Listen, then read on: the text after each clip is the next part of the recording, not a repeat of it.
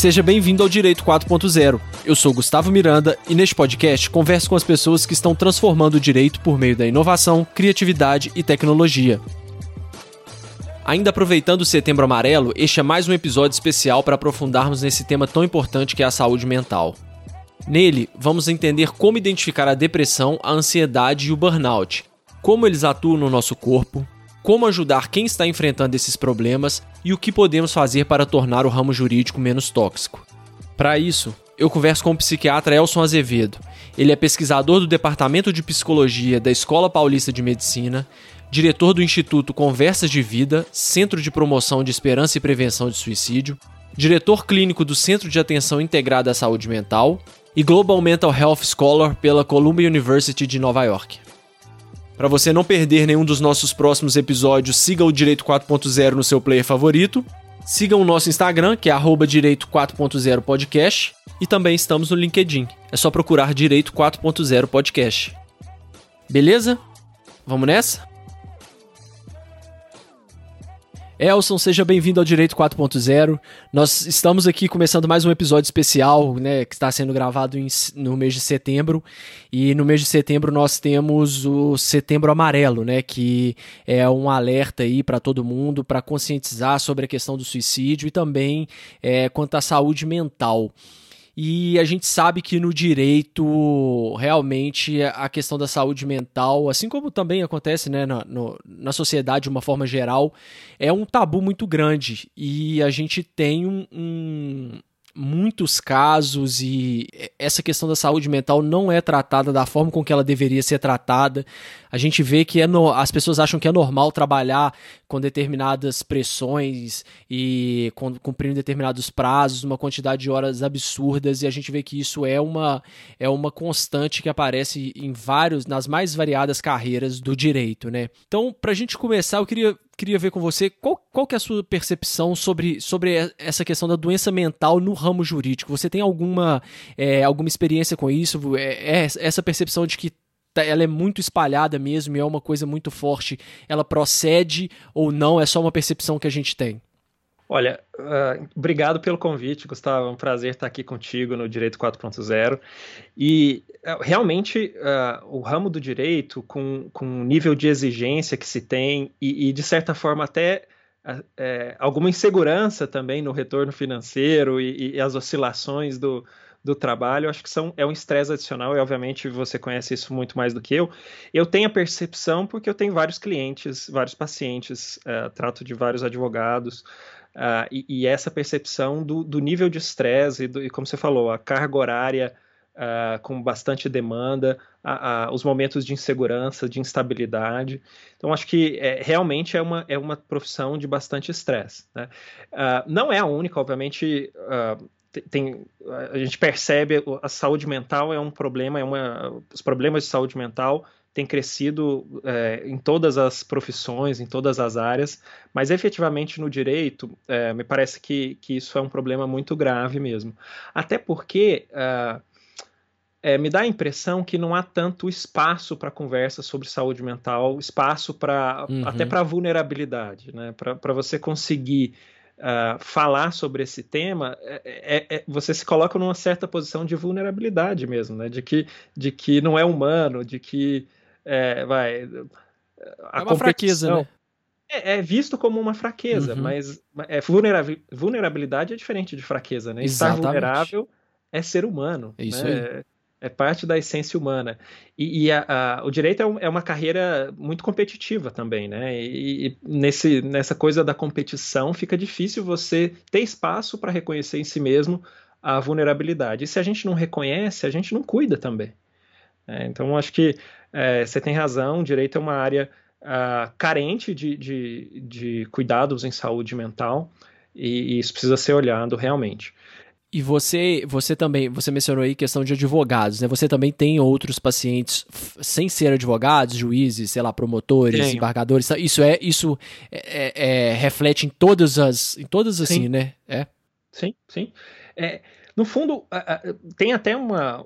A prevalência, a frequência das doenças mentais é tão grande, não só no direito, mas eu estou falando isso na população em geral, é tão grande que uh, Antigamente a gente tinha uma, uma estimativa de que uh, mais ou menos 30, 40%, 30% das pessoas teria algum transtorno mental grave ao longo da vida. Essa era uma estimativa. Uhum. É, baseado em estudos que a gente chama transversais, ou seja, como se fosse um, um, um, vai lá num determinado momento do tempo, pesquisa, faz uma avaliação de uma população, de um, de um grupo de pessoas que é representativo da população, como se fosse lá uma, uma, uma, uma enquete para eleição, né? Você pega lá, escolhe de um jeito que seja representativo da população e vê a prevalência de transtornos mentais. Então, uhum. 30, 40%. Agora, estudos mais recentes, que são mais, mais precisos, são os estudos de segmento. Então, você pega um, um. O estudo mais famoso desse tipo é um estudo que foi feito na Nova Zelândia. Todos os nascimentos há mais de 40 anos, as pessoas de uma determinada cidade da Nova Zelândia foram seguidos por 40 anos. E aí, a partir desse estudo, que é muito mais preciso do que simplesmente se olhar um corte transversal, olhar só a foto, nesse estudo você olha o filme, né? A, a, trajetória de vida dessas pessoas que você foi seguindo por 40 anos. A estimativa para a prevalência de transtornos mentais é quase 70%. Nossa. É, ao longo da vida. Então, 70% das pessoas vai ter um transtorno mental significativo ao longo da vida. Aí até muda o jeito da gente pensar sobre os transtornos mentais, né? Parece, é, deixa de ser mais uma coisa distante para ser algo quase como se fosse, enfim, tão frequente como ter uma cárie, né? Uhum. É, então é, é, não só no direito, mas em, em, na população em geral, a gente está reconhecendo essa questão do, dos transtornos mentais como parte essencial dos cuidados. Uh, e aí faz a gente pensar muito é, como é que a gente pode agir preventivamente, né, Gustavo? Porque você, assim como lá para prevenir a cárie tem a coisa de escovar os dentes, não sei o quê, tem algumas coisas que a gente já sabe que podem ser feitas para prevenir transtornos mentais, né? Então, uh, acho que o trabalho agora com essa, esse dado foi muito significativo e, e a gente ainda está processando o que fazer com ele, mas basicamente assim, se você for correr atrás de simplesmente tratar quando as doenças acontecem, é uma guerra perdida. É, é, impossível ter recursos, ter psiquiatras para 70% da população, ter psicólogos para 70% da população, ainda mais se a gente for pensar em, em bancar isso com o serviço público. Né? Agora, esse salto que você falou aí de 40% para 70%, isso é, é, é, uma, é, uma, é um aperfeiçoamento do estudo ou, é um, ou ele demonstra realmente uma evolução de que esses casos de, de, de doença né, relacionada à saúde mental estão aumentando? Não, não dá para saber, porque não, não havia tido nenhum estudo parecido com esse. Hum. É, é uma metodologia é, assim, muito mais precisa. Você, quando você faz um estudo que você segue toda a população de uma cidade por 40, 50 anos, e você está avaliando aquelas mesmas pessoas, então você tem certeza que naquelas pessoas a, a, prevalência, depois de 40 anos, foi 70%. Quando a gente faz os estudos que se faziam antigamente, que é essa de enquete, como se fosse uma enquete de eleição, mas só que é uma enquete para ver a prevalência de transtornos mentais, uhum. uh, você, você faz isso num determinado período do tempo, faz em outro, você não sabe nem se foram as mesmas pessoas que você seguiu, que você avaliou. Né? Então, é um estudo que tem muito mais erro. Né? Então, esse estudo, é, não dá para a gente saber se efetivamente está aumentando. Aparece, é, tem alguma sugestão de que está aumentando, mas não dá para a gente comparar esse estudo que a gente chama de coorte, é um estudo de segmento, com os estudos transversais. Esse, é, como eu falei, né, esse é um tipo de estudo que é como se você visse o filme da história. Você vê não só a fotografia, você vai vendo ao longo do tempo a evolução daquelas mesmas pessoas. Isso é muito mais preciso. Então, é, é, por, essa, por essa questão desse estudo, não dá para a gente assumir que houve um aumento. Mas outros estudos sugerem que tem havido um aumento de, é, de transtornos ansiosos, de transtornos depressivos. Uh, isso tem ficado mais frequente. Tem alguns transtornos mentais que são muito relacionados à cultura. Então, esses também têm aumentado. Vou te dar um exemplo, Gustavo. É, os transtornos alimentares esses os transtornos alimentares, bulimia, anorexia, né? bulimia é, é, é enfim, é o transtorno alimentar que a pessoa tem compulsões alimentares, é, tem, tem um, digamos, um desespero, de uma hora para outra parece um desespero, a pessoa come compulsivamente em poucos minutos, assim, uma quantidade absurda de comida, e depois uh, sente um, uma angústia por ter feito aquilo, culpa, e, e, frequentemente faz o que a gente chama de uma, um, um, comportamento compensatório, né, purgativo, né, que às vezes é é, é, é vomitar ou, ou, outros tipos de, de compensação. é bulimia. E a anorexia é a, a, distorção da imagem do corpo que a pessoa se sente gorda mesmo estando muito magra. Né? Uh, então, esses transtornos alimentares eles são eminentemente doenças culturais. É, claro que tem questões biológicas, mas o que eu quero dizer com isso é que, assim, se você pegar uma, uma população isolada que não teve contato com a cultura ocidental, não tem bulimia, não tem anorexia. Olha só. E até é, tem um estudo interessante que eles foram acompanhando uma, uma, determinada ilha que não tinha contato com a cultura ocidental até a década de 70. Na década de 80 chegou a cultura ocidental e depois de alguns anos começou a acontecer anorexia e bulimia. Nossa, isso é. é então, então, essas são doenças que têm, um, tem obviamente, tem a, a, questão biológica junto com isso, mas tem uma modelação cultural, né? Entendi. E até é, é, é, é complicado essa relação aí do, do biológico com o, com o que não seria biológico, né? O que a gente chamaria de psicológico nas doenças mentais. É algo muito curioso. Isso eu ia até te perguntar. Tem essa separação, Gustavo. É, é, é impossível separar. Era isso que eu ia te perguntar. Muito disso será. Eu não sei se você me corrige se eu estiver errado, mas aí você citou também a diferença do Ocidente para o Oriente também. Muito disso pode estar ligado a essa separação que a gente tem, porque a gente fala assim, né? A gente tá falando, olha, estamos falando sobre saúde mental, como se fosse uma coisa diferente da saúde física. E a gente tá vendo que, que pelo visto, não é assim, né? Uma coisa tá intimamente ligada com a outra isso realmente causa algum tipo de reflexo negativo e talvez por isso que a gente tem, tem tido cada vez uma piora aí nesses, nesses casos e nas, e nas incidências dessas doenças? Ah, olha, é, é, difícil a gente saber quais são os, os fatores que estão efetivamente relacionados a esse aumento, né? Mas eu, eu, eu queria pegar um gancho para falar uh, sobre essa questão da mente e o corpo, até diante disso que você falou, assim, uh, a gente separa os assuntos mais para fins didáticos, né? Então, quando você fala da, de doenças do coração, da cardiologia, também o, o, a, a, função cardíaca está intimamente ligada com questões de todo o corpo, né? Inclusive questões emocionais, questões, psico, é, questões hormonais. Então, nenhum, nenhuma das especialidades médicas, né? Quando você fala doenças do fígado, tá, tem questões ali do fígado, mas tem uma repercussão é, de, de mão dupla com todo o corpo. Né? Então, essa separação é basicamente uma separação didática, assim, para fins de, de estudar mais a fundo uma determinada área. Então, faz sentido a gente falar em saúde mental por conta disso, ou psiquiatria, né? Falar, de psiquiatria por conta disso. A gente separa para facilitar o estudo, uma questão mais. Uh, uh, para compreender melhor o tema do que uma separação que exista realmente na vida real. Agora, como é que a gente entende essa separação da mente ou da parte psicológica com o corpo. E aí eu, eu, eu acho interessante uma analogia que nem é nova e, e, nem é boa o suficiente, mas ajuda a gente a raciocinar. É, que é aquela analogia da, da mente cérebro com o software e o hardware do computador. Né? Hum. Uh, então a mente é como se fosse o software rodando no, no cérebro, que é o hardware. Né? E, então, qual que é a questão mais delicada disso? Uh, além de questões filosóficas complexas, que depois a gente pode até chamar um filósofo da mente, é, tem um, é um ramo da filosofia, filosofia da mente, ah, é? para discutir. É, Nem conheci. Mas, é, é muito interessante, muito interessante. Os caras são brilhantes, é muito legal. Uh, mas, para fins dessa, dessa ilustração, do, do, do aspecto que eu quero comentar, essa, essa analogia é boa o suficiente. Então, qual que é a diferença de um hardware de um computador para o nosso cérebro? Né? O cérebro, basicamente, ele é muito mais sofisticado do que qualquer computador já existente. É, é um equipamento muito sofisticado e muito é, demandante de energia.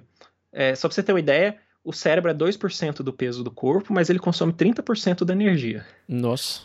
Ele é disparadamente assim, tem um consumo por, por peso, por, por densidade de consumo energético gigantesco. Uh, e, e, então ele é muito sofisticado. E o que, que acontece? O cérebro, quando o computador, quando o computador está rodando um software nele, a placa do computador, os circuitos lá, não se modificam. Né? O circuito é o mesmo, a placa é a mesma, independente do, do software que está rodando. O cérebro não. A, a, o cérebro se transforma à, à medida que vai passando, rodando softwares nele. Então, é, o seu, eu te garanto que o seu cérebro, Gustavo, nunca mais vai ser o mesmo depois dessa conversa. Porque esse software que está rodando aí da nossa conversa na sua cabeça vai alterar seu cérebro para sempre. Esse é o que as pessoas chamam de plasticidade ou não? É, outra é, é, é, exatamente, exatamente. é, é, é essa, esse efeito plástico do cérebro. O cérebro, ele, os neurônios, eles vão fazendo novas conexões, e essas conexões são físicas. É como se o, os fios do computador fossem se rearranjando é, fisicamente à medida é, é, que o software vai, vai, vai rodando. Né? Essa é uma característica muito interessante do cérebro que faz ficar muito difícil você diferenciar qual que é o efeito ambiental do, sobre o cérebro, qual que é o efeito biológico sobre o cérebro, né? Porque toda a sua experiência do ambiente modifica o cérebro. E, e, e por outro lado, o seu cérebro, que, que, que forma características suas de raciocínio, é, é, regula a homeostase, todo o equilíbrio do corpo, o, o, seu cérebro também altera o jeito com que você se relaciona com o ambiente. Então é uma via de mão dupla, né? Entendi. É, é, é impossível separar qual é o efeito do, do ambiente, o efeito biológico, para esse software que a gente chamaria de mente. Você não consegue ter um padrão para comparar, né? Um, um, é, é. um, uma coisa, é, um objeto de controle, assim, para você conseguir comparar o que que, o que que afetou e o que que não afetou, né? Não, a gente, a gente faz isso. A gente tenta, claro, é, mas é, é só que no fundo, no fundo, é difícil. Uhum. Vou te uhum. dar um exemplo prático. Uhum. É, depressão. Uh, é, quais, quais, são as causas de depressão? O que, que causa a depressão? Uh, depressão é uma doença complexa, dessas doenças que não tem uma única causa. Uh, é uma, outros exemplos desse tipo de doença é pressão alta, diabetes. Você não acha uma única causa, são várias causas, cada uma contribuindo um pouquinho. Uh, e, mas no, no, frigir dos ovos, uma das coisas que acontece no cérebro, é, na depressão, é assim: a parte mais sofisticada do cérebro, que é a parte que fica na frente, o que a gente chama de córtex pré-frontal, ela funciona um pouquinho pior né, quando a pessoa está deprimida. E a, par, a, parte mais primitiva do cérebro, dos núcleos da base, a amígdala, fica um pouco mais ativada. Né?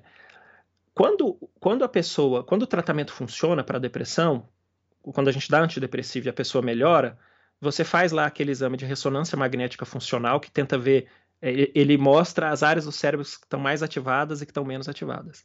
Aí você consegue ver na evolução que quando a pessoa melhora, você reverteu essa história. a parte do córtex pré-frontal voltou a funcionar melhor e a, a, a amígdala e, os, e, a parte mais primitiva do cérebro diminui um pouquinho a, a sua atividade. Hum.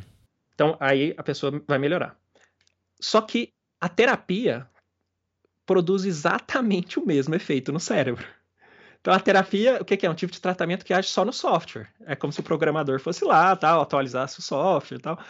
Uh, mas produz uh, mudanças físicas no, no cérebro. Né? Muito parecidas com as mudanças que o. No frigir dos ovos, por mecanismos completamente diferentes. É, o termo que a gente usa é o, o, o remédio vai de baixo para cima, né? Do, do, do biológico para o software, e o, o, a, a terapia vai do, de cima para baixo, né? Do software pro, pro hardware. Que legal. Não sabia disso.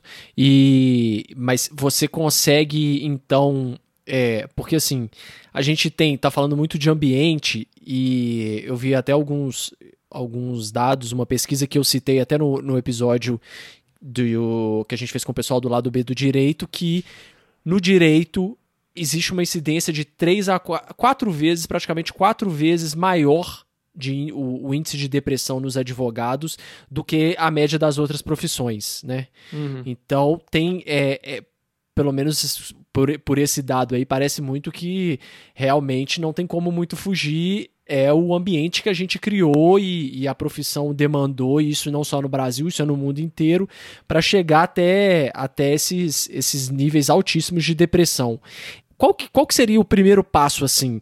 Antes, aliás, antes disso até, primeiro eu acho que é legal a gente falar de sintomas, né? Pra, pra gente entender qual era o primeiro pra, passo, que era a pergunta que eu ia te fazer antes, de quem tá nessa situação, quem, quem acha que tá nesse estado, que precisa de uma ajuda profissional, e aí era para linkar com essa questão do software e do hardware que você disse. Mas eu acho que antes, eu acho legal a gente falar dos sintomas. Porque uhum. às vezes a pessoa pode estar tendo uma depressão, uma crise de ansiedade, um burnout, alguma coisa, e, e não, não tá nem sabendo que ela está precisando de ajuda, né? Isso é muito frequente, Gustavo, muito frequente. Porque, é, é, primeiro é que é, o, as nossas emoções, elas são. Lidar com as emoções é uma habilidade muito complexa. E tem algumas pessoas. E a gente já... não é ensinado nada sobre nada. isso, né? Uhum. Tem algumas pessoas que já nascem sabendo. Eu tenho raiva dessas pessoas, odeio essas pessoas. é, não, é muito sortudo. Mas a, a regra é a gente não saber lidar com as emoções, reconhecer emoções. Uh, eu tô há anos aí uh, estudando e fazendo terapia e tentando, e ainda sou péssimo. Mas assim, é, é, é, muito difícil. E eu acho que a gente precisa reconhecer isso. Não vem com manual de instruções essa história de lidar com as emoções. O cara que lida um pouquinho melhor, ele assim, a, a diferença é tão grande com quem lida pior que o cara se destaca em qualquer área da vida. É, é, impressionante. E essa é uma habilidade, claro que como todas as habilidades, tem um quê, assim, de, de, de assim, de, de, de uma característica inata, de já ter alguma, alguma propensão para aquilo, mas no fundo, no fundo, uh, tudo isso é, é uma habilidade que pode ser adquirida e treinada, né? Uh, então, acho que esse, esse é um ponto. Reconhecer que, que, que essa é uma habilidade que é cada vez mais importante no mundo de hoje, cada vez mais importante com essa história de 5G, inteligência artificial. Acho que o, o lado uh, mais para o reconhecimento emocional é humano. é algo. É, o lado humano. A né? gente fala muito de soft skill hoje, né? Exatamente. Né? É, é, um diferencial muito grande. Já era, já era, mas agora fica mais claro que, que é isso que a gente precisa, esse lado. Né? Ah, então, por que, que eu estou dizendo isso? Porque. Uh, se você não reconhece bem as emoções, você também não vai reconhecer tão bem quando você estiver mal, deprimido, uh, com quadro de ansiedade grave. E, e, aí tem outra coisa também muito natural, que é o seguinte: é, o, o, raciocínio do ser humano ele é predominantemente indutivo.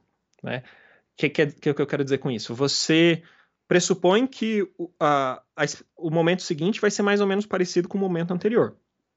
Ou seja, é, pelo fato de, de, de eu ter vivido e sei que o Sol nasceu todos os dias por milhares e milhões de anos, eu imagino que o Sol vai nascer amanhã, né? Uhum. Se, se, se há, há, anos eu como pão e, e, e, aquilo me faz bem, eu, amanhã eu vou entender que o pão que eu vou comer vai me fazer bem, né? Uh, esse é o raciocínio indutivo. E aí, quando você se depara pela primeira vez com uma doença, então, você, a vida inteira você esteve saudável. Você teve oscilações, momentos de tristeza, de frustração, problemas, perdeu alguém querido, momentos de, de tristeza e tal. E você se virou sempre com isso. Agora, quando você experimenta pela primeira vez uma doença como depressão, ansiedade, aí é um negócio completamente novo. É um terreno novo, assim, que você não tem ainda nenhuma nenhum, nenhum ferramentário mental para entender o que está acontecendo. Uhum. E aí você raciocina indutivamente. Poxa, aquela vez que eu tive mal, que, que, que fulano, que eu que me separei, ou que eu perdi não sei o que, fui despedido. Poxa, eu fiquei mal assim uns 5, 7 dias, fiquei sem dormir, depois melhorei, é, dei uma viajada e melhorou. Essa é uma experiência da vida normal, né? E aí o cara ra raciocina indutivamente e imagina que aquela experiência que ele está tendo de depressão vai funcionar mais ou menos do mesmo jeito. Mas não vai funcionar não vai funcionar, é completamente diferente. É, em menor nível, isso acontece também em, outro, em doenças físicas. Né? É, vou te dar um exemplo. É, eu, é, eu, assim, você sabe, eu gosto de futebol, até é, tenho a honra de torcer para o melhor time de futebol do mundo, que é o Clube Atlético Mineiro. É, então, adoro futebol. E, e aí, e adoro jogar futebol também. E minha, eu era muito ruim de bola, sou muito ruim de bola. Mas minha qualidade é que eu era rápido. Isso eu era, né? Aí eu fui envelhecendo, só que eu não percebi direito. Não, não, minha cabeça não acha que eu envelheci, né? ainda acho que eu sou rápido no futebol. a última vez que eu fui jogar bola foi há quatro anos. Aí jogando lá com. A, a faixa etária dos meus companheiros lá era de 40, 50, 60 anos. Né? Eu era dos mais novos. Uh. Mas tô eu lá jogando, fui dar um pique. Aí saí do. Deu pique, aí parei do pique, toquei a bola lá, sei lá o que, que eu fiz. Aí já pedi para sair, ser substituído. Essa fui foi direto, sua contribuição pro jogo. Fui direto pro hospital. Nossa senhora. para me recuperar lá com a dor na coluna. Quer dizer, até aquele momento da minha vida, é, eu jogava futebol e dava pique e tudo bem. Mas aquela foi experiência nova, porque assim, nunca mais, é, muito, provavelmente não vou conseguir mais dar aqueles piques. É uma, é uma percepção de uma realidade nova. Mas como que a pessoa vai saber, então ela vai conseguir diferenciar isso, que é o sofrimento assim, normal, né? Que todos nós estamos é, expostos nas nossas vidas, todo mundo vai perder, um parente vai, vai ser demitido, igual você disse, enfim, essas situações de estresse assim vão, vão acontecer. Como que uma pessoa, até para preventivamente ela entender que isso, olha, não vai ser igual às outras vezes, como que ela consegue identificar que não é só mais uma tristeza, mais um sofrimento passageiro? Sim. É, tem, tem questões para ela lidar com, para ela refletir com ela mesma e tem feedback dos outros. Então vamos falar questões para ela reconhecer com ela mesma. A primeira coisa é a duração dos sintomas. Então normalmente quando você tem alguma coisa da, da experiência humana, uh, você vai ter um, algumas experiências emocionais, emoções de tristeza ou de frustração, de raiva, etc. E aquilo vai ter uma duração e vai passar. Quando a gente, quando acontece uma doença, uma doença mental do tipo transtorno de ansiedade generalizada, transtorno de pânico, é, depressão, transtorno bipolar, o que acontece é que aquele estado fica. Uh, primeiro, que é um nível mais intenso do que o habitual, do que você já experimentou, e segundo, que a duração vai ser maior. Né? Num quadro depressivo, a duração mínima é pelo menos duas semanas. Então, você tem duas, pelo menos duas semanas de sintomas e, e, normalmente mais, mas pelo menos duas semanas de sintomas. Então, duração é uma das coisas. A outra coisa é o impacto na funcionalidade. Então, uh, por mais que experiências difíceis a gente tenha impacto no nosso funcionamento, o impacto de uma, de uma doença mental é muito maior. Então você começa a ter uma queda muito grande de rendimento é, e, e, você começa a se isolar socialmente, perda de rendimento em, nas várias áreas da vida, né? O desempenho intelectual, a, o, as, nas relações interpessoais, nas relações familiares, é, nas atividades de lazer, né? Então é, é uma coisa que, que vai, a doença mental vai tomando conta e se distribuindo como uma erva daninha por várias áreas da vida. Uh, então, de maneira geral, é isso, mas alguns sintomas específicos, né? Vamos falar, por exemplo, da depressão. Depressão tem alguns sintomas muito característicos que, que são diferentes de uma, de uma situação emocional corriqueira da vida. Por exemplo, sintomas do tipo é, o, o que a gente chama de despertar precoce. É muito frequente na depressão, é, como a depressão altera o, o ciclo de liberação de hormônios do corpo, é, só para explicar, assim, quando a gente acorda de manhã, um pouco antes da gente acordar, o corpo já prepara a gente para acordar liberando um hormônio chamado cortisol. Então, o corpo dispara o cortisol. O corpo ele, ele tem um relógio biológico, né? então ele, ele adora rotina, ele mais ou menos faz as mesmas coisas nos mesmos horários. Então, vai, se o seu corpo está regulado ali para acordar às 7 horas da manhã, lá pelas 5 e meia, começa a, liberar cortisol e aí vai preparando o corpo para você acordar às 7 horas. Uh, quando o cara está deprimido, uh, tem uma desregulação disso, e aí dispara o cortisol lá pelas duas, três horas da manhã. Pá! E aí hum. o cara acorda às três da manhã e não consegue dormir mais. É o que a gente chama de despertar precoce. É até uma característica frequente da depressão, que aí essas horas seguintes, né, do, dessa madrugada que o cara está acordado até o começo da manhã são terríveis, assim, são, são o, o que o que o Andrew Solomon chamava de, de, de do demônio do meio-dia, né? O demônio que, que vinha até o, o na, na, madrugada e na manhã até o meio-dia, é, que é desesperador. Hum.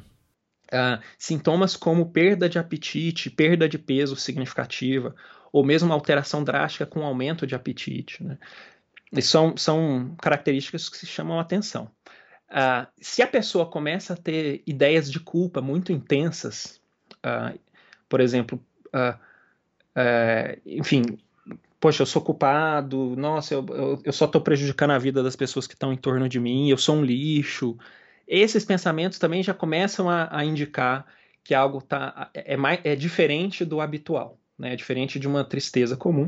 E, obviamente, se começa a ter sintomas ainda mais graves, como é, pensar que a vida não vale a pena, é, seria melhor que, que estivesse morto, aí mais indicativo ainda de, de que precisa procurar ajuda. Isso o cara para perceber internamente, ele com ele mesmo, né? Tem uma outra coisa que é a perda do prazer nas coisas.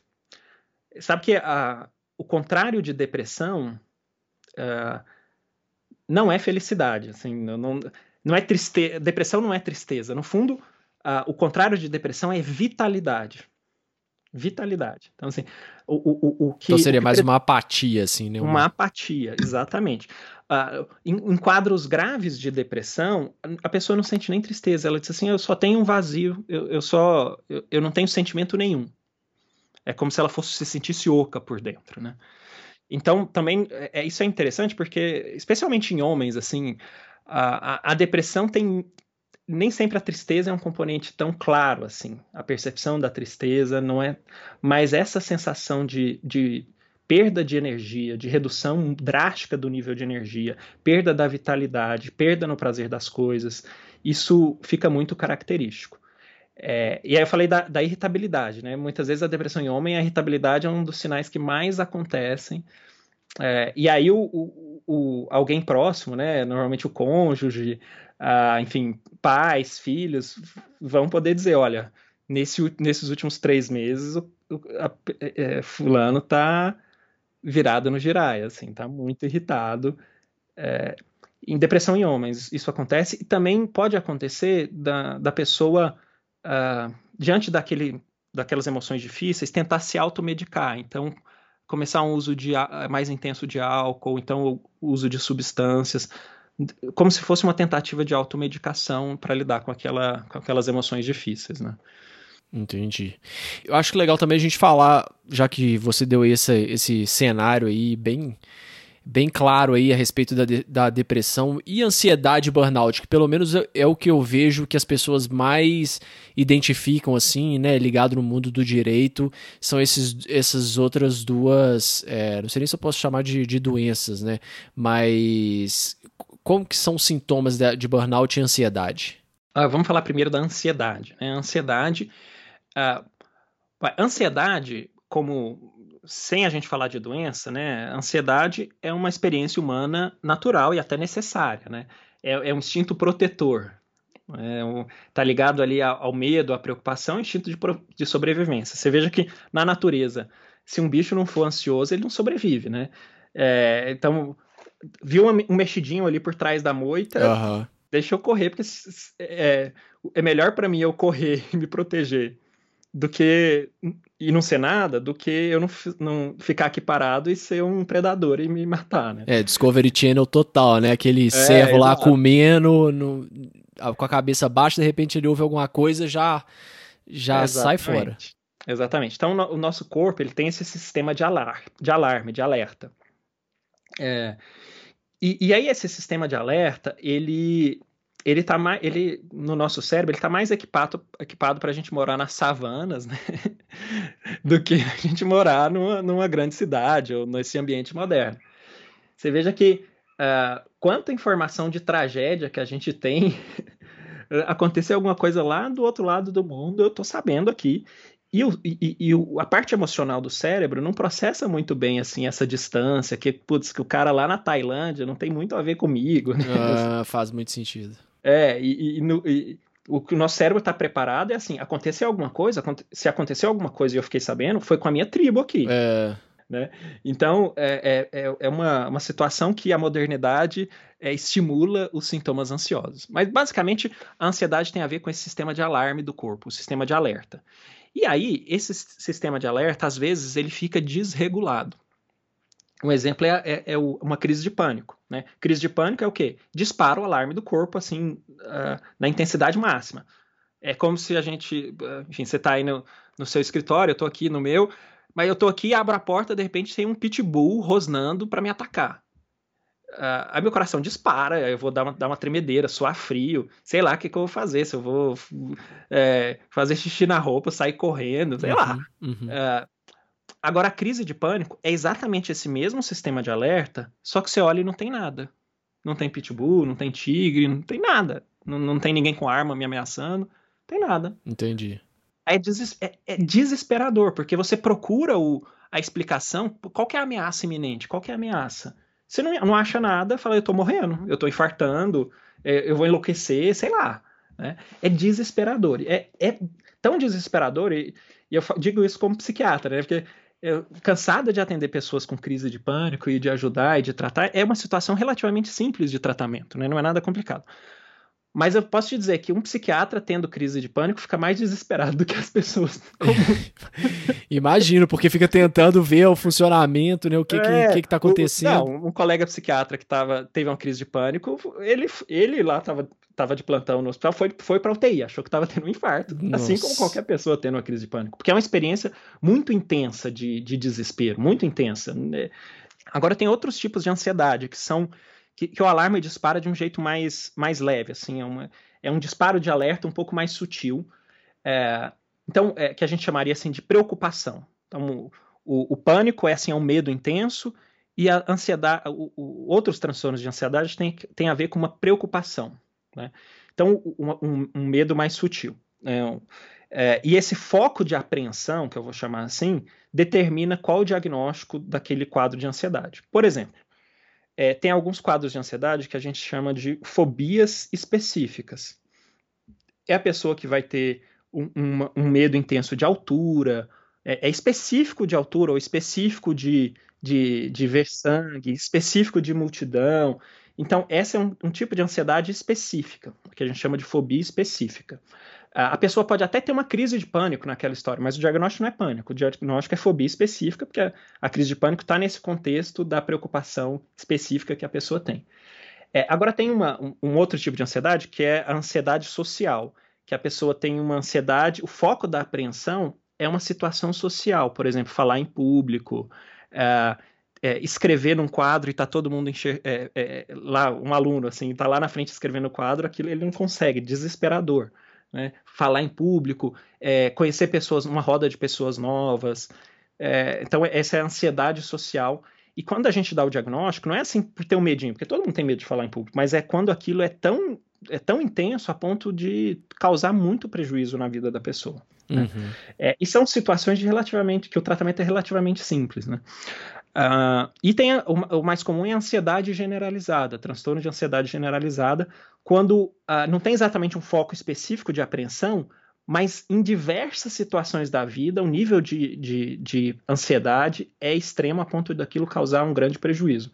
É como se o, o, o cara está com tantos softwares abertos no cérebro dele que meio que a memória RAM trava ali, né? Fica Entendi. difícil de funcionar. Uhum. É. Então, esse seria um, um, é um quadro de ansiedade. O burnout é, é, o burnout ele é uma, uma síndrome reconhecida mais recentemente que relaciona um ambiente de trabalho, uh, como o ambiente de trabalho pode ser tóxico para a vida emocional da pessoa. Né? É, em algumas situações, uh, com, com, algumas características. Então, uh, por exemplo, um ambiente de trabalho que tem, que, que, enfim, que a pessoa não, é, não tem um reconhecimento claro da, das suas ações, uh, que tem um, frequentemente situações de, de, de abuso, uh, de abuso emocional, né? De, enfim, são situações do ambiente de trabalho que são tóxicas. E, e, o burnout, ele tenta fazer essa relação do, do ambiente de trabalho com o desenvolvimento de sintomas emocionais. Eu vou te dizer que é difícil, é relativamente difícil, e a pessoa que experimenta o burnout, ela tem essa, é, é, essa, essa percepção assim de que, putz, é, o trabalho está me arrebentando, né? E, e, e, assim, é delicado isso, é uma, é uma questão delicada, porque de fato o trabalho é, a, é o ambiente mais exigente da nossa vida, normalmente. Uhum. É, é, é, o ambiente mais exigente da nossa vida. E é, e, e é mais, quando a pessoa desenvolve um transtorno mental, é natural que o, que o primeiro lugar que isso apareça é um ambiente de maior exigência, que é o trabalho. Né? Uh, então, em muitas situações é difícil você dizer assim o que, que veio primeiro, né? Que, se, se, o trabalho está sendo só um sintoma, o efeito no trabalho está sendo só um sintoma do um reflexo do, daquele quadro que apareceu, ou se o, o ambiente de trabalho é, é a causa. É, é, até um assunto é, jurídico complexo quando você vai fazer perícias de para indicar se um transtorno mental tem relação com o trabalho, né? Uhum. Porque no fundo, no fundo, você não tem uma explicação única para os transtornos mentais. É, é, é, é, bastante delicado essa, essa questão. Você afirmar que, que é uma relação direta do trabalho, como, como a gente tem a, a, essa percepção com o burnout, uh, acho que a grande vantagem desse conceito novo do burnout é que nós precisamos pensar em ambientes de trabalho que, que sejam mais, que promovam mais saúde mental. É, esse é o grande ponto. Assim, isso precisa estar tá na pauta das empresas.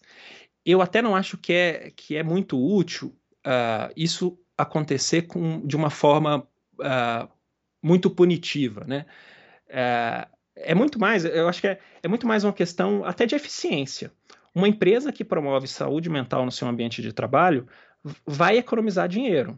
O, o, os, seus, os seus colaboradores, seus trabalhadores vão vão ter maior rendimento, vão se afastar menos por, por transtornos mentais. Vão estar mais engajados, vão produzir. Vão estar mais engajados. É, é, um, é um investimento que totalmente se paga. Disparado, assim, é, é, muito rentável você investir na saúde mental. Você veja, Gustavo, que, que os transtornos mentais, eles. Uh, se você pegar as 10 condições que mais causam prejuízo para o mundo, você tem sete, entre os 10 primeiros, você tem sete que são transtornos mentais. Nossa. Uh, é, transtornos mentais são muito caros para o mundo. É, o custo anual estimado de transtornos mentais é 4 trilhões de dólares. É, então, assim, é muito caro para o mundo. É surreal. Os transtornos mentais. Se a gente ultrapassando, ultrapassando a questão humana, ainda tem a questão de, de custo ainda, assim, é, é totalmente... É, é, é um contrassenso a gente não ter essa atenção que a gente deveria ter, né? Não, é, eu acho que essa é a lógica da empresa. Eu não posso exigir que uma empresa vá fazer coisas por caridade. Não, tem, tem, tem que fazer porque vai beneficiar a empresa. E, investir em, em, promoção de saúde mental, cada os estudos de economia da saúde, eles, eles estimam que para cada um real gasto na promoção de saúde mental, prevenção de transtornos mentais, você economiza 10 reais. É, é uma proporção, é um investimento que se paga muito facilmente. Só que é, tem aquela delicadeza, assim, né? De a maior parte das empresas hoje em dia, o, o seu objetivo é o balanço trimestral, né? então, é, um, um, investimento que vai trazer, vai trazer o seu benefício ao longo dos próximos cinco anos, é, ele acaba ficando preterido, ainda mais o, quando os transtornos mentais eles são objeto de tanto preconceito e de tanto estigma. Né? Legal. E voltando àquela, àquela conversa de hardware e software, quem está ouvindo esse episódio e, e, e, falou, poxa, pode ser que eu esteja aí com algum problema, me identifiquei com alguma das coisas que foram discutidas, o, o que, que essa pessoa deve fazer? Ela, ela deve procurar é, tentar primeiro lá no software, né, na terapia, como você disse, ou já mudar para um outro caminho, procurar, não sei, é, um psiquiatra para medicação? Tem como essa pessoa saber já de cara ou alguma coisa, pelo menos, para orientar um caminho para essa pessoa seguir? Aham. Uhum. Olha, o, o primeiro desafio, uh, enfim, se você reconhece isso, procure ajuda, né? Vai num profissional, do mesmo jeito que você, ah, eu tô achando que eu tô com problema no, no dor de estômago, não sei o que, você vai, vai no médico, né? E, e, e, muitas vezes vale a pena você procurar o que você tem disponível. É, é até interessante você procurar, por exemplo, o, seu, o clínico que você costuma ir, sabe? O, o, a, a, o, profissional de saúde da sua confiança mais próximo de você, uh, e ele vai poder avaliar e te orientar, uh, te encaminhar para o que ele considera mais adequado. É, em, em, medicina, quando a gente. O, o, modelo médico de tratamento, né, a nossa saúde, ela funciona assim: o primeiro desafio é o diagnóstico. E o diagnóstico, ele é uma prerrogativa do médico, né? Então, é, eu, claro, muitas pessoas procuram os psicólogos, isso e tudo certo, assim, é, é uma, Uh, mas, de maneira geral, o, o, diagnóstico ele é feito pelo médico. Então, uh, eu recomendaria procurar o, o, profissional de saúde da sua confiança, que você tem mais próximo, se for o seu clínico, cardiologista, a sua ginecologista para as mulheres, que é, uma, é uma, um médico que, que, que ela vai ver todos os anos. Então, procure o profissional de saúde da sua confiança, discuta essas questões, ele vai saber te orientar. Né? O, o, o médico especialista nisso, ele é o psiquiatra, e, e, o psiquiatra, eh, assim, eh, o papel dele não é prescrever remédio, assim, o papel dele é, é reconhecer ali aquela questão, fazer, fazer o, o, diagnóstico correto, discriminar se aquilo, por exemplo, não é uma situação de vida, ou se aquilo é realmente um problema de saúde mental, ou diferenciar se aquilo, na verdade, não é nem um transtorno mental, aquilo é um problema hormonal.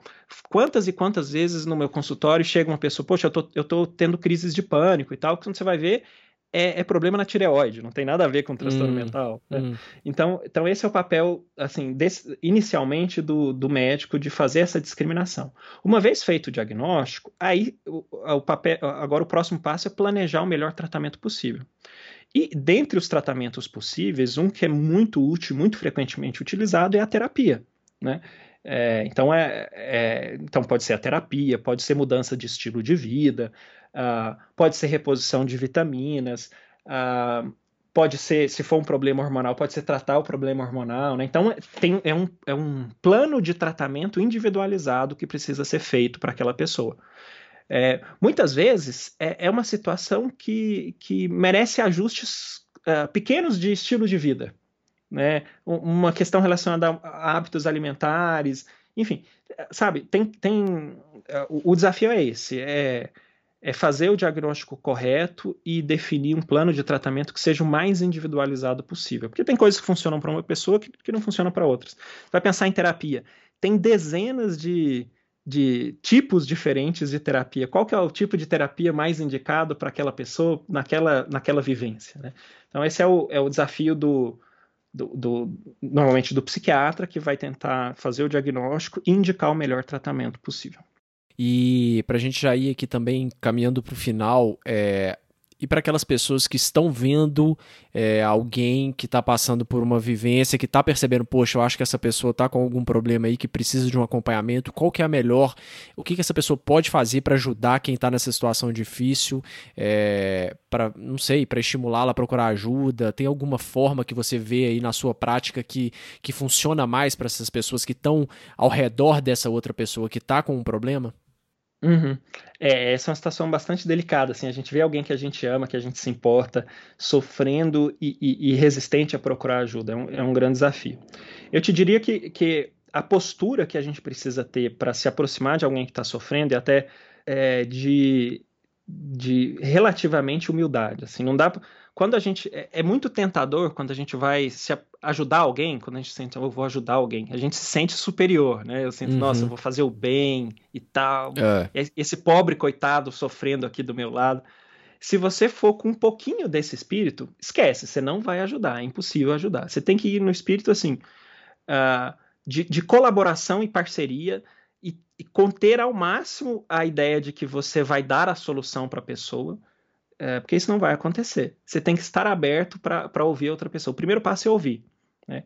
É, é, é com, com, uma atitude de muita compreensão, dizer assim, olha, eu estou aqui do seu lado uh, para a gente conversar, uh, me fala assim desse momento que você está vivendo e ouvir e a partir dessa escuta é criar um, um, uma parceria de, de cuidado que pode não ser de imediato, pode ser que a pessoa não se abra de imediato, mas essa segurança, olha, eu tô aqui no seu lado, do seu lado, porque eu para que você precisar. Não vou ficar te enchendo a paciência, te perguntando como você está o tempo inteiro, mas eu estou aqui do seu lado, é, o que der e vier, uh, conte comigo. E aí, essa porta aberta, reforçada ali algumas vezes, vai criar o espaço para a abertura para que aquela, aquela pessoa possa ser ajudada. É, eu não vejo outra maneira. Claro que em situações de emergência, digamos assim, tem situações de uma crise grave, a, a, um risco iminente de suicídio, ou uma crise de, de transtorno bipolar ou de esquizofrenia, que a pessoa está completamente fora de si, às vezes, é, na emergência, às vezes você faz o que é possível. Você, você pega a pessoa e leva para o pronto-socorro. Uhum. É a vida. Assim. É emergência. Como se alguém tivesse tendo um infarto na sua frente, você vai chamar o SAMU, você vai fazer alguma coisa. Né? Agora, nas situações como quadros de depressão, de ansiedade, que você está vendo ali, por exemplo, seu esposo, seu marido, putz, ele não está bem, ele está irritado para caramba, está acordando às três horas da manhã todo dia, está bebendo mais. Uh, é, o, o, o caminho é esse é, é, é, é se aproximar com sem nenhum tipo de superioridade, sem aquela sensação de que, olha, eu estou aqui, eu estou no, no, alto da minha saúde, ajudando você, pobre coitado. Não, é, é, é, é assim, é com, com bastante humildade, uma relação de parceria, uh, valorizando que o, o, momento do outro. E aquela história de, de você dar dicas, né? Você, isso é péssimo, assim, tipo assim. Nossa, quando eu tava, quando eu tive, passei mal, eu, eu tive esse problema ano passado, aí eu fui pra praia e, nossa, melhorou demais, vamos pra praia. Isso é péssimo. Isso de dar dica é um inferno, né? É, é o reflexo corretor que a gente chama, Gustavo. Uhum. É o seguinte, quando a gente quando a gente se aproxima de alguém querendo ajudar, especialmente quando a gente se importa com outra pessoa, a gente é tentado a, a fazer o, o, reflexo corretor. Você fica dando as correções para a pessoa. Faz isso, faz aquilo. Por que você não faz isso? Por que você não faz aquilo? Isso só irrita. Uhum. Se imagina ouvindo esses conselhos. Você tá ali, você já tentou de tudo, tá ali se ferrando, e a pessoa fala: ah, por que você não faz isso? Por que você não faz aquilo? Dá vontade de dar um tapa na cara. Né? E, é, e, cada dica dessa é um dedo na ferida, né? Então vai. vai... É, como se fosse assim, falando assim: olha que bobinho, se você fizesse, tivesse feito isso, aí a pessoa que tá sofrendo fala assim. Ah, se fosse fácil é. assim, é. eu já tinha feito. Exatamente, né? exatamente. A, a minha vida inteira eu me virei com mil problemas Uh, você tá achando que é fácil. Então, essa história de vir, de, de vir, com diquinhas, assim, isso é péssimo, só atrapalha. Tem que se aproximar com o coração aberto, muito mais para ouvir do que para falar, e deixar claro, assim, olha, eu tô aqui do seu lado pro que deve é. Né? E aí, vai construindo as possibilidades de, de encaminhamento. Uh, é, exceto situações de emergência, não dá para obrigar a pessoa a ir no, no profissional de saúde. Mas você pode construir essa parceria ali, esse apoio, para viabilizar o melhor cuidado possível. Se, se for uma situação que você acha que, poxa, não está dando, não está dando, já tentei e tal, muitas vezes é interessante a, é, é, a própria pessoa, enfim, o, o, marido, a mulher, o familiar, marcar uma consulta com um profissional de saúde e, falar, e, e, e discutir essa situação com o profissional. Olha, eu estou observando isso, eu estou muito preocupado com meu filho, com meu marido, com a minha esposa o é, que, que a gente faz? O que, que é possível fazer? E aí o profissional vai lidar com essa situação, situação junto. Muito bom, Elson. Adorei o nosso papo, gostei muito. Acho que é, aqui no podcast a gente que está tentando aí repensar o direito, né, fazer o direito de uma forma diferente, transformar, trazer pessoas aí que estão com ideias inovadoras e criativas para mudar isso que até então a gente tinha aqui no direito. É, para mim hoje ficou muito claro que o que é, o nosso papel aqui é, é prevenção. A gente que tem a, a, possibilidade de criar um ambiente de trabalho melhor, de mostrar para as pessoas que, que o direito tem, tem assim, tem tem oportunidades para todos os gostos e pode ser um, um, ramo empolgante. Claro que dificuldades e pressão, a gente lida com problemas de outras pessoas, isso tudo são fatores que é, a gente tem que aprender a lidar, né? Faz parte da nossa profissão, assim como vocês médicos têm que aprender a lidar com situações ainda mais extremas, né? De vida ou morte mesmo. Então, assim, eu acho que para quem está ouvindo esse podcast, tem um escritório, é, é, um profissional autônomo, ou às vezes está na magistratura. Como que você pode criar um ambiente, um servidor público, um ambiente que, que retire essa pressão, um ambiente em que a saúde mental também é, seja uma preocupação preocupação.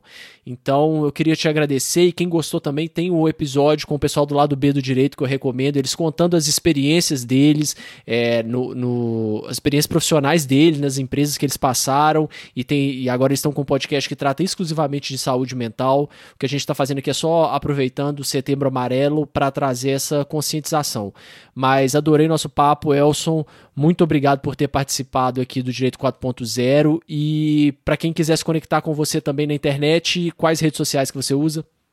Olha, eu tenho, tô com um canal no YouTube, Elson Azevedo, Azevedo com S, que aí você me acha, Azevedo com S só tem eu. Uh, tenho o, o, meu Instagram, elson.azevedo, ou Elson Azevedo, tudo junto, agora eu não sei, mas enfim. Eu vou colocar aqui o, o, link na descrição do episódio. Vai, vai aparecer. Uh, e o, o, o, site do meu do, do, instituto que a gente acabou de criar lá na Universidade Federal de São Paulo, que é o conversasdevida.com.